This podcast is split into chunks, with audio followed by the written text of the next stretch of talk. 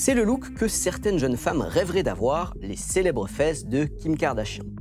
Depuis qu'elle est devenue célèbre en 2007, la silhouette de cette star internationale a inspiré de nombreuses femmes sur les réseaux sociaux. Si la star affirme que ses courbes sont naturelles, des médecins expliquent que de nombreuses femmes souhaitent avoir le même corps qu'elle et ont donc recours à une chirurgie esthétique connue sous le nom de Brazilian Butt Lift, lifting brésilien en français. Dans ce type d'intervention, la graisse est retirée des diverses parties du corps puis injectée dans les fesses. Cette opération, qui a l'air anodine, peut avoir des conséquences désastreuses pour la santé. Notre observatrice, Ellie Larson, a fait un lifting brésilien en 2019 à Miami. Depuis, elle prévient les autres femmes sur les dangers de cette chirurgie esthétique.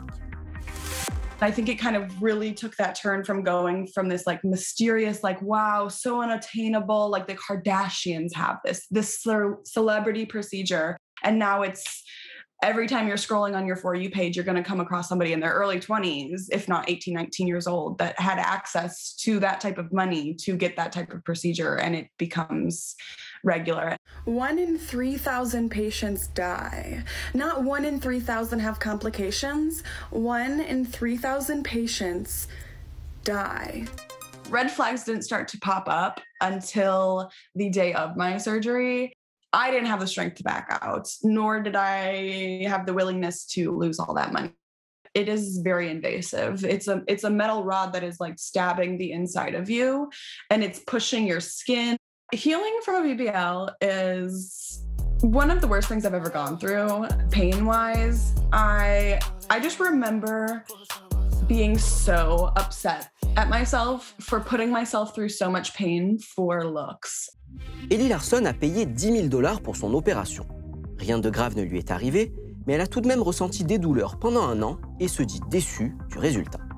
A l'inverse de Ellie Larson, de nombreuses femmes se rendent dans des pays comme la République dominicaine, le Mexique ou la Turquie, où la chirurgie est moins chère.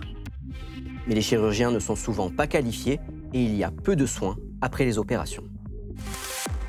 Was important for me to talk about the dangers and the reality of BBLs because if somebody had said these things to me, I would have had a more realistic expectation. So, BBLs do not give you Instagram bodies because Instagram bodies do not exist. Instagram specifically absolutely pushed me in the direction of wanting to alter my body and pushed me in the direction of not feeling good enough and comparing myself to edited pictures online all day. The BBL effect affected everybody. I think that it affected men's perception of a woman's body, and I think that it affected women's perception of a woman's body. Men now expect a level of perfection that doesn't exist, and women expect that same level within themselves.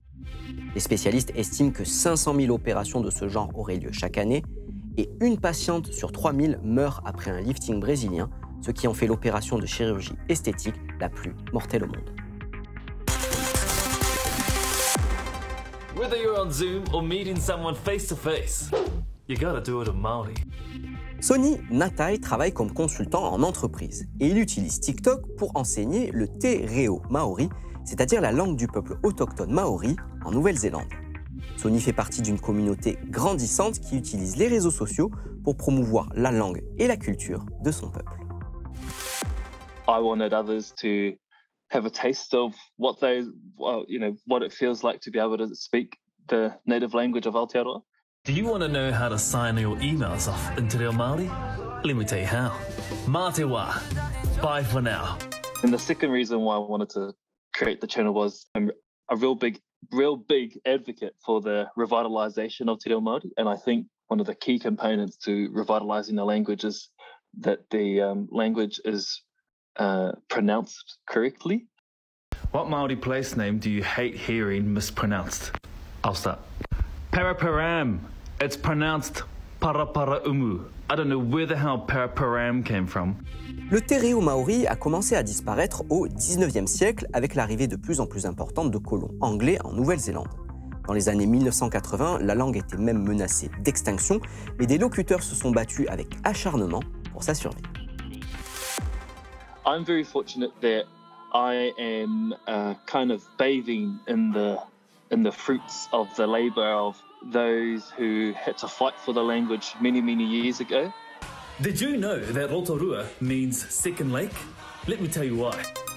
As we become more aware of what it means to be a New Zealander uh, and what it means to live here in Aotearoa, New Zealand, we just become to realize that in order for us to understand our entire country with all its beauty and wonder, we also need to understand, you know, the indigenous language of, of the land. And I just think more and more New Zealanders are, are, are becoming more awakened to that. Aujourd'hui, environ 25% de la population maori de Nouvelle-Zélande parle le tereo à un niveau intermédiaire.